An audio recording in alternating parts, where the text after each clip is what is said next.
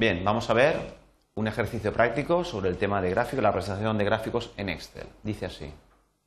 Abrir la hoja de cálculo generada en una práctica anterior, la de las tuercas y tornillos, y con los datos crear un gráfico circular con un objeto en la misma hoja, es decir, un gráfico incrustado en la misma hoja, indicando la proporción de ingresos debidos a las ventas de tuercas frente a las de tornillos, tal como el que sigue. Vemos aquí el gráfico que nos piden. Gráfico es un gráfico circular pero bueno, un gráfico circular que está visto así como en un efecto de tres dimensiones, ¿no? como visto en perspectiva, tiene un determinado grosor, no es el que por defecto nos muestra. Vemos que tiene un rótulo arriba ventas, que la leyenda está en la posición inferior y además cada uno de los datos, eh, cada uno de los, de los, de los de, los dos datos que ha representado, eh, digamos el sector azul y el sector rojo, eh, está representado con una serie de, con una serie de valores. Está representado tanto el valor que contribuye, el 200.000 frente al 250.000, y además nos ha representado el porcentaje, que uno es el 44% del total y otro es el 56%, del total, que es precisamente lo que, eh, lo que representa. Bien, nos vamos a la hoja Excel que nos dicen, que recordemos era la de eh, una práctica que habíamos hecho sobre las ventas de tuercas y tornillos y habíamos generado una serie de, eh, bueno, una serie de cálculos encadenados a, efectos de obtener un beneficio final. Bien, lo que nos dice el problema es que representemos gráficamente los datos de ventas de tuercas frente al de tornillos. Es decir, entre ambos suman 450.000, pero bueno, hay una proporción de ingresos, una proporción de ingresos por ventas que hemos tenido debido a las tuercas y otra de los tornillos. En este caso son datos muy redondos, un ejemplo, y se ve muy claramente cuál es la proporción de, unos y otros, de uno frente a otro. Bien, podría ocurrir que tuviera muchos productos y yo quiero ver la evolución de la proporción de los diferentes elementos o de un determinado elemento en concreto que me interesa, eh, la contribución en un total. entonces, en esos casos es cuando es ideal o es eh, interesante el, tipo de gráfico eh, de sectores circulares, el gráfico circular. Bien, como hemos eh, dicho siempre, para representar un gráfico, la manera más sencilla es seleccionar previamente los datos que yo quiero representar. Vemos que además cada uno de estos datos está identificado, o sea, esto es de tuercas y es de tornillos, están en el rango inmediatamente, en, la fila inmediatamente superior, con lo cual hacemos la selección en el rango completamente. Y sin dejar de soltar, pues vemos, bueno, si los dos datos están, están están eh, identificados como que corresponden a las ventas, que además es el título que queríamos obtener en el, en el gráfico, pues entonces eh, pues lo ponemos aquí. Bueno, puede ser ese o puede ser que nos pidan cualquier otro, lo podríamos modificar.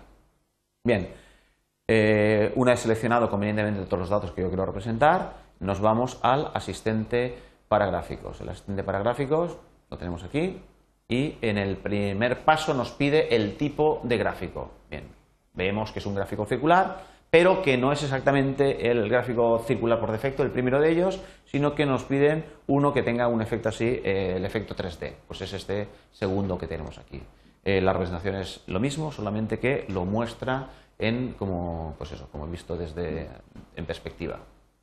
Bien, el siguiente sería eh, ver, verificar que los datos que hayamos seleccionado son los correctos, en este caso lo son, son los datos eh, 200.000 y 450.000, comprobamos que efectivamente son esos los que queremos, pero claro, la visión preliminar no nos da exactamente el gráfico que teníamos por defecto. ¿Por qué? Porque, porque la leyenda es, está a la derecha, nos la pedían de manera inferior, y además nos pedían que rotulásemos los datos de una determinada manera. Eso lo tendremos en el paso 3.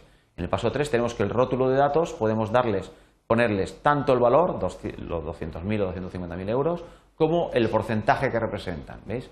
Seleccionando estos dos elementos ya tenemos eh, seleccionado exactamente, eh, exactamente lo que nos pedían aquí.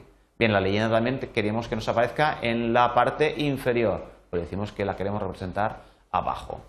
Bien, también teníamos que títulos, pues nos ha puesto por defecto el título que tenía en, el, en, la celdilla que habíamos seleccionado, que puede ser este el que nos interese o cualquier otro. Por ejemplo, eh, queríamos ponerle pues proporción, proporción de ingresos por producto. Bien, vemos que el, el paso 3 del asistente para gráficos tiene más o menos eh, solapas o, y depende de las solapas que tenga del tipo de gráfico que tengamos, eh, estemos seleccionando. Fijaos, este es un gráfico circular, es un gráfico mucho más sencillo, solo acepta un rango de una serie de datos, con lo cual eh, este paso es mucho más simple que lo que sería un, gráfico de tipo de columnas o de, o de barras, etcétera, otros tipos de gráficos que aceptan varias series de datos. Bien, en cualquier caso, ya vemos con la visión preliminar que esto es lo que queremos. Nos dicen además, el paso 4, que lo queremos incrustar en la, hoja, eh, en la hoja de cálculo actual, es decir, lo queremos tener metido dentro de esta hoja, no queremos una, página, una hoja adicional dentro de este libro. Entonces, el de defecto, fijaos que aquí nos lo representa la hoja de cálculo y encima flotando el gráfico, es lo que queremos. Entonces, obtenemos, eh, flotando encima de la hoja de la hoja de datos, tenemos exactamente representado el gráfico que nos pedían.